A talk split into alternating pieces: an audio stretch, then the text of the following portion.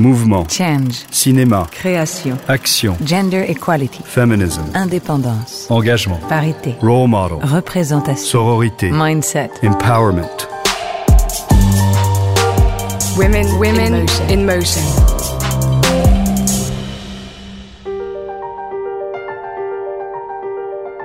Là récemment, euh, Monia Chokri, Fabienne Berthaud, euh, Valéria, ça a été des rôles euh, féminins passionnants et très différents, avec des visions aussi, parce que c'est des films faits par des femmes, c'est aussi euh, voir le monde euh, par le point de vue d'une femme, et du coup, euh, c'est très important pour moi. 26 ans et déjà de très nombreux premiers rôles, des femmes à la personnalité complexe, actrices de leur destin, Nadia Tereskevich, mon invitée, étant des nouveaux visages les plus éclatants du cinéma français. Je suis Géraldine Saratia et vous écoutez Women in Motion, le podcast de Kering. Depuis 2015, Kering a en effet créé ce programme Women in Motion qui vise à mettre en lumière les femmes dans les arts et la culture. Cet automne, il y a de grandes chances que vous ne voyez qu'elle. Dans Les Amandiers, le nouveau très beau film de Valeria Bruni Tedeschi, Nadia Tereskevich est éblouissante, de grâce, de subtilité dans le jeu, d'intelligence. Elle interprète le double fictionnel de la cinéaste lorsque celle-ci, à la vingtaine, faisait partie de la troupe de théâtre des Amandiers à Nanterre, sous la direction de Patrice Chéreau et Pierre Roman. Un film plein de gravité et de lumière qui parle des commencements, du moment où un acteur ou une actrice naît à elle-même. Nadia Tereskevich, elle, est déjà bien lancée et impressionne par sa capacité à voyager dans des genres et des registres très variés. Aussi à l'aise dans des séries, on se souvient de Possession sur Canal+, que dans du cinéma d'auteur chez Monia Chokri, Dominique Moll et bientôt chez Robin Campillo. Alors dans cet épisode, on va parler de son parcours, de sa vision du métier de comédienne, de féminisme, de sororité, d'engagement via les rôles que l'on choisit, mais pour commencer, écoutons-la nous parler de sa première passion. Oui, j'ai commencé par la danse. euh, j'ai fait un, un danse-études euh, de mes 4 à 18 ans. euh, À Cannes d'ailleurs. Ouais. Ouais. ouais, complètement. À Rosella Tower, c'est une école de danse. Ouais, toute la famille était partie vivre à Cannes. Ouais. Et du coup, euh, ouais, c'était euh, toute ma vie était centrée autour de la danse, quoi. Donc j'avais pas d'autres idées de, de carrière ou d'orientation, quoi. Après. Et après le bac, je suis allée au au ba- ballet du Canada euh, faire euh, juste un, un début de stage de d'entrée euh. et puis je me suis rendu compte en fait que j'allais pas être heureuse. Je pense que j'avais pas assez de niveau puis c'était très dur et puis il manquait quelque chose. Ça a été comme une passion déçue ou euh, Bah en fait au début oui. Et puis maintenant je retrouve la danse autrement et, et j'ai repris goût euh, récemment. Et là j'ai reconnecté à quelque chose d'organique, je sais pas un mouvement qui me paraît c'est libre quand ouais très libre. Vous, ce que vous avez fait, c'est de la danse classique. Ouais. Ouais. Euh, Qu'est-ce qui vous plaisait tant là-dedans quand vous étiez enfant? Et je crois que j'avais euh, une forme de rigueur et de j'avais un perfectionnisme et en fait j'avais un mais j'avais un plaisir fou hein, à danser à cette rigueur tous les jours. J'étais euh, bah, en effet à 7 heures euh, sur place, on dansait le soir, on répétait euh, les représentations. Les journées étaient remplies euh, du matin au soir, donc j'avais même pas le temps vraiment de réfléchir. Après, j'ai toujours aimé euh, être sur scène, euh, mais rien n'était concret et, et euh, j'ai découvert vraiment le théâtre à Paris à 18 ans. J'étais jamais allée au théâtre. Vous avez fait une Hippocagne Cannes, il y avait une Ouais. option théâtre. Paris, Vous- on allait trois fois par semaine au théâtre, c'était fou. On y allait, on avait des abonnements partout. Puis euh, notre prof de théâtre en Hippocagne, en Cagne, euh, il, il invitait des intervenants, euh, beaucoup des, pièces qu'on voyait. Donc euh, j'avais vraiment accès à d'un coup euh, des pièces que je détestais, mais aussi des chocs euh, esthétiques, des choses qui m'ont bouleversée. Je me souviens que j'avais été bouleversée par une pièce de Romeo Castellucci. Il y avait un, je sais pas, un mélange entre les- des, rites chrétiens, païens. Enfin, il y avait un truc temporel aussi fou. Enfin, j'avais l'impression d'avoir vraiment, oui, eu un choc poétique, quoi.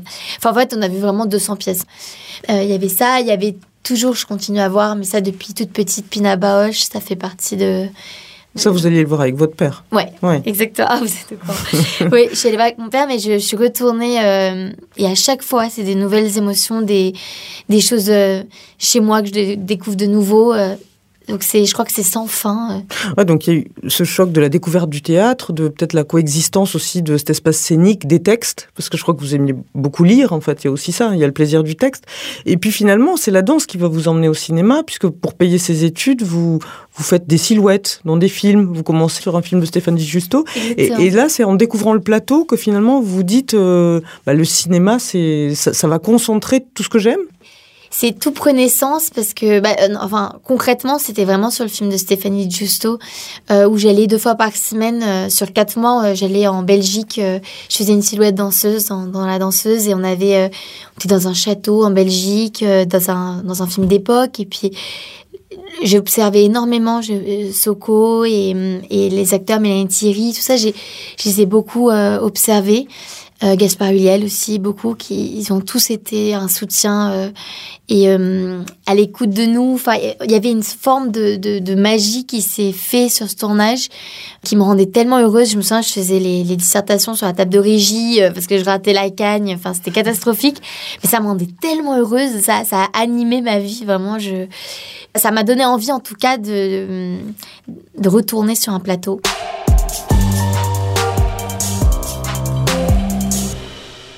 Vous avez commencé à travailler euh, très rapidement. Enfin, vous avez fait la classe libre du cours Florent. Et ensuite, il y a eu le film de Dominique Moll, en fait, euh, Seules les bêtes, euh, en 2019. Vous jouez une amoureuse folle jusqu'au boutiste de Valeria Bruni Tedeschi. Et ce film, il a été très important parce que je crois qu'il y a beaucoup de gens qui vous ont vu dans ce film et des gens, des réalisateurs et réalisatrices avec lesquels vous avez travaillé après. Et puis, il y a cette rencontre avec Valeria Bruni Tedeschi. Été important, ça? Il y a vraiment eu un, je le dis souvent, mais oui, il y a eu un, avant, un après euh, la rencontre avec Valéria, que ce soit sur, sur les bêtes et après avec, euh, avec les amandiers, parce qu'elle a quelque chose de, de vraiment profondément euh, libre. Elle est libre que ça soit et généreuse que ça soit dans le jeu ou en tant que réalisatrice, mais en tout cas sur Seul les bêtes, elle m'a elle m'a amenée, euh, et c'est ce qu'elle a continué à faire par la suite, euh, sur un terrain euh, un peu de, de, perte de contrôle, quoi, de, de déséquilibre. C'est quelqu'un qui est vraiment dans l'instant, et, et du coup, moi, je, je commençais tout à peine, j'étais très scolaire. Et, en fait, avec Valéria, on peut pas savoir ce qui va se passer, on n'anticipe pas les, les scènes, et donc elle, elle m'a vraiment amenée à être dans le présent. Je sais pas, elle a une façon de de trouver une liberté dans des scènes écrites, quoi. Et ça, euh, j'avais juste à être à l'écoute d'elle. Je, je, me souviens de, de rien faire d'autre, en fait, qu'être avec elle. Ensuite, elle vous a choisi pour interpréter une version d'elle, jeune et fictionnalisée, en fait, dans Les Amandiers.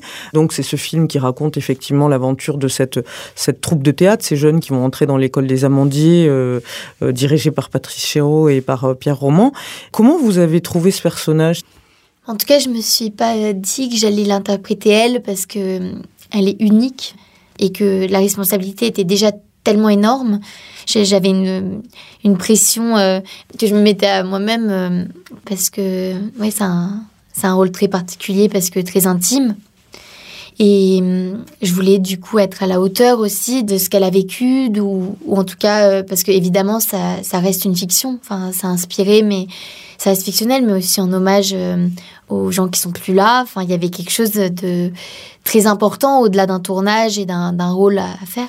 Après, Valéria, je l'ai beaucoup observée euh, jeune. Enfin, j'ai regardé des documentaires, euh, euh, la façon qu'elle avait de se comporter avec Chéreau. Elle était par exemple très disciplinée. Elle avait quelque chose auquel, en plus, je m'identifie très étrangement. On a, beaucoup de choses en commun avec Valaya et, je sais qu'elle le sait, mais qu'on n'en a pas forcément parlé. Mais il y a des choses, elle a une rigueur euh, qu'on a en commun aussi.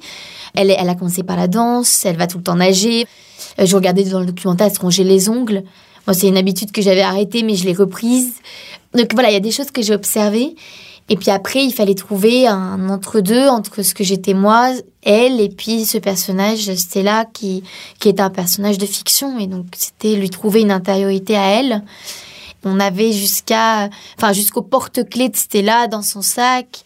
Vous parlez beaucoup de gestes, vous parlez beaucoup de, vous dites, euh, elle se ronge les ongles, je l'observais physiquement, j'avais un porte-clés. Les personnages, vous allez beaucoup les chercher euh, par le corps, par des choses physiques? Bah, je pense qu'en tout cas, c'est une manière d'aborder les, les, rôles euh, qui me paraît très instinctive. Parce que on s'exprime vraiment par le corps. Peut-être que c'est en ça que je garde quelque chose de la danse aussi, c'est que que ça soit euh, d'être très libre avec son corps ou pas du tout, ou d'être euh, là en l'occurrence dans les Amandiers, c'est un personnage aussi qui était mal à l'aise avec son corps et, et qui avait du mal aussi à, à s'assumer ou en tout cas euh, parfois elle avait honte, elle, elle sentait coupable de certaines choses et la culpabilité, ça passe aussi beaucoup par le corps. Enfin tout ça c'est c'est très intéressant à aborder et je trouve que ça parle beaucoup. euh.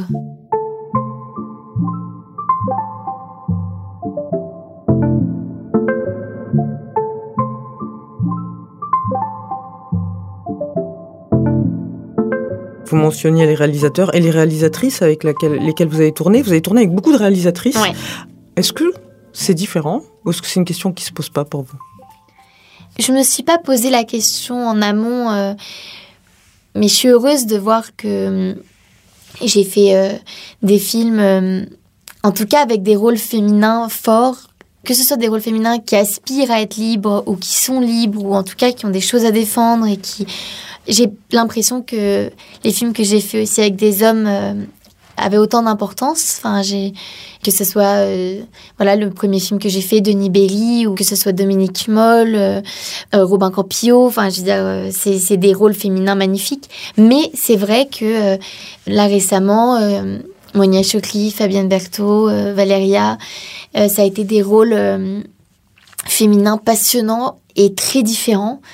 Et en même temps, euh, avec des visions aussi, parce que c'est des films faits par des femmes, c'est aussi euh, voir le monde euh, par le point de vue d'une femme. Et du coup, euh, c'est très important pour moi. De toute façon, en, en choisissant un rôle, j'ai l'impression de m'engager quelque part. Mais euh, en tout cas, de choisir des rôles euh, féminins qui sont forts et qui ont une place et qui... euh, Ouais, et complexe aussi parce que je pense même à Possession, la série que vous Oui. aviez faite, euh, qui était passée sur Canal+. Ouais, exact. Vous Ouais. jouiez cette femme en Israël qui était euh, bah, soupçonnée d'avoir tué son mari euh, le soir du mariage. Enfin, euh, on savait, il y avait une ambiguïté sur ce personnage très forte. Enfin, je pense aussi à Babysitter, le film de, de Monia Choukri, où là, jouer une, une babysitter, euh, c'est un rôle qui est très construit sur, sur des stéréotypes. Donc, c'est des choses très différentes.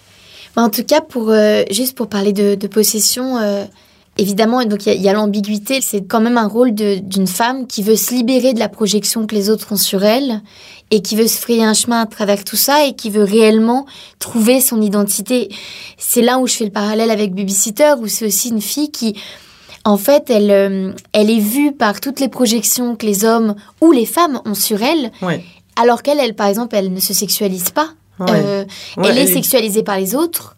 Au final, elle pourrait apparaître au premier abord comme euh, un personnage peut-être superficiel ou, ou en tout cas euh, le stéréotype qu'on a d'une babysitter blonde, etc.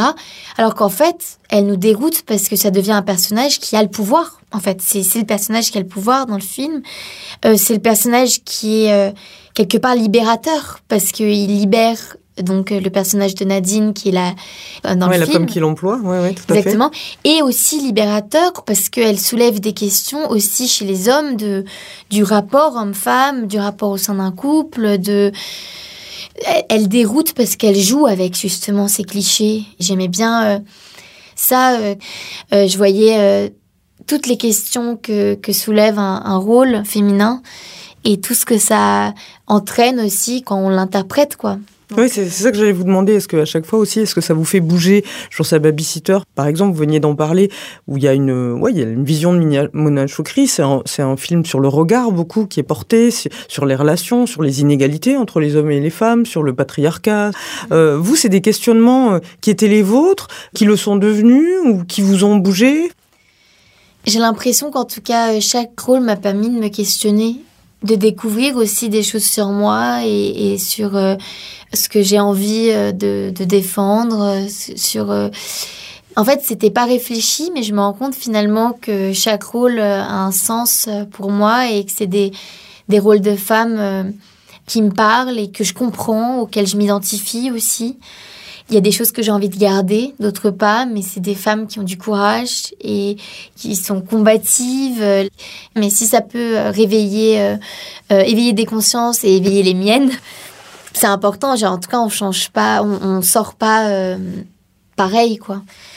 J'ai l'impression de me construire aussi à travers les rôles parce que ça fait trois ans, enfin disons quatre ans que je travaille et, ça fait pleinement partie de ma vie. Je sépare pas ma vie des tournages parce que ça a été mon quotidien quand même ces dernières, euh, disons deux, trois années. J'ai l'impression euh, quand même, euh, enfin concrètement, d'avoir des retours très bienveillants notamment de, la, de personnes très jeunes, des jeunes filles qui m'ont écrit par rapport à Babysitter, qui m'ont dit que ça leur a fait un bien fou de, voir un film comme ça, qu'elles en avaient besoin. Parce que je pense que c'est finalement c'est un film assez avant-gardiste, ou en tout cas euh, de voir une comédie féministe qui condamne euh, ni les hommes ni les femmes, mais qui a un regard euh, tellement nouveau. J'ai eu aussi beaucoup de retours d'hommes et de femmes plus âgés qui m'ont dit que c'était c'était déroutant, mais qu'est-ce que c'était intéressant d'en faire partie, d'être euh, d'être dans ce film-là. Women, women in motion. Vous, le, féminisme, c'est important pour vous? Bien sûr que c'est important. En tout cas, euh, l'égalité euh, homme-femme, c'est quelque chose qui devrait être acquis, en acquis évident. Je pense que le combat et, les choses qui changent ces dernières années, euh, elles font qu'on est sur la bonne route, quoi. Même s'il y a tellement de choses encore à changer, mais j'ai l'impression que il y a un vrai mouvement en ce moment et, si je peux, à ma manière, euh, m'engager, en tout cas dans les choix de films que je fais. Là, je, fais un film en septembre, je peux pas en parler plus, mais c'est un film d'époque, euh, mais sur vraiment une femme particulière, une femme pas comme les autres, euh, qui s'émancipe. C'est vraiment un rôle d'émancipation. Et j'aimerais en parler, je peux pas, mais faire ce film, ça a tellement de sens pour moi. Si on s'engage pas pour euh, des, causes, euh, enfin, c'est compliqué, quoi. Vous, vous avez eu des modèles ou des gens qui vous ont beaucoup inspiré? Par exemple, Valéria m'a fait découvrir les films de Cassavetes et avec Jenna Roland et ça a été un vrai choc pour moi, euh, Jenna Roland, parce que incroyable. Mais vraiment, c'est quelqu'un, je pense, qui, qui a eu. Enfin, ça m'a fait un déclic, en tout cas chez moi, euh, en, en, tant que, que, jeune femme. Enfin, quand j'ai vu ces films-là, euh, toute cette liberté, la, la, sa manière de jouer, toute son humanité, sa vérité. Mais vraiment, là, je pense à Opening Night, celle où elle est actrice. Oh, je me suis identifiée, je me suis projetée et, et, elle m'a bouleversée, en fait. Vraiment, euh, il y a des films comme ça, je pense, qui peuvent euh, faire des déclics à différents moments de nos vies. Et, en tout cas, ça peut changer quelqu'un, euh, le cinéma. Là, j'étais au cinéma hier. J'ai vu un film du jeune croate, Antonetta. Elle a gagné la caméra d'or. Elle a fait un film qui s'appelle Mourina. du coup, je suis allée voir son film. Et je me suis dit, c'est fou parce que, mine de rien, on a connecté, enfin après on a échangé, etc. J'ai découvert son film euh, qui m'a parlé à un endroit. Euh, enfin, c'est fou de se dire qu'en fait on peut rencontrer, euh, voilà, une, jeune fille qui a, voilà, je sais pas quel âge elle a, elle doit avoir 30 ans et elle a, elle a une vraie vision et, potentiellement c'est des gens avec qui j'ai envie de travailler quoi.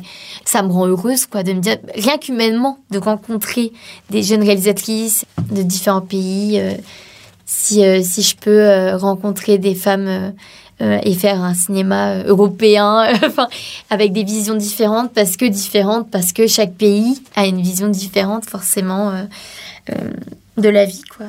Est-ce que ça a un sens pour vous, le mot de, de sororité? Parce que vous parliez de... Vous avez parlé de Valéria Bruni Tedeschi, euh, de Monia Chokri, je crois que les, productrices de Haut et Court aussi, vous avez euh, beaucoup poussé euh, voilà, à passer le casting de possession.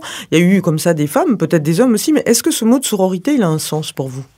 Il a un sens parce qu'aujourd'hui, j'ai vraiment fait des rencontres très importante dans ma vie dans le cinéma et c'est des femmes euh, en qui j'ai confiance profondément et qui m'ont soutenue et ce soutien qui soit dans la vie et dans et pour travailler mais pas que. Enfin vraiment c'est des des vraies amitiés qui se sont créées et donc comme ma vie enfin comme je suis en train de construire ma vie comme ça forcément j'y crois que ce soit avec les jeunes actrices aussi de je sais pas si on appelle ça une génération mais enfin les jeunes actrices aujourd'hui qui travaillent Là, euh, récemment, j'ai travaillé avec Rebecca Marder, mais euh, Suela Yakou, Bana Maria Bartolomé, Lina Koudry, bah, Monia, tout ça. Enfin, c'est des filles avec qui je suis soudée Et ça donne envie de faire ce métier quand on sait qu'on est entouré par euh, des femmes bienveillantes avec qui euh, on a envie de construire des choses, de parler, d'échanger, euh, de se questionner, de partager aussi les expériences. Enfin, c'est, ça a été joyeux là ces derniers mois surtout ce que j'ai construit et aussi évidemment des femmes aussi plus âgées, pas que de, du coup de ma génération, et, et, humainement dans le travail, c'est vraiment une chance parce que c'est des gens qui travaillent comme ça aussi, qui ont un sens de famille, de travail. Quel conseil vous donneriez à une, jeune fille qui voudrait devenir actrice? J'ai l'impression en tout cas qu'il ne faut pas abandonner après un, échec ou, en tout cas si ça marche pas tout de suite parce que bah, c'est sûr que c'est un métier difficile et, souvent on remet notre identité en cause, mais en fait, euh, si on arrive en tout cas à se le dire que c'est pas dépendant de nous, mais que c'est la vision de quelqu'un et que si on plaît pas à quelqu'un, on plaira à quelqu'un d'autre. non, mais c'est vrai. Euh, rester curieux, je pense, de ce que font les autres, de ce qui se fait en ce moment.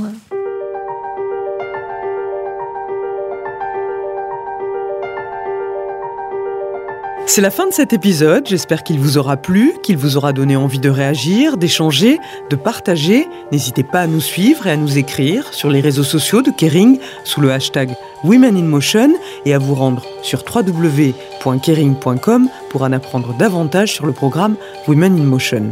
On se donne rendez-vous très bientôt pour de nouveaux épisodes consacrés à des femmes actrices du changement.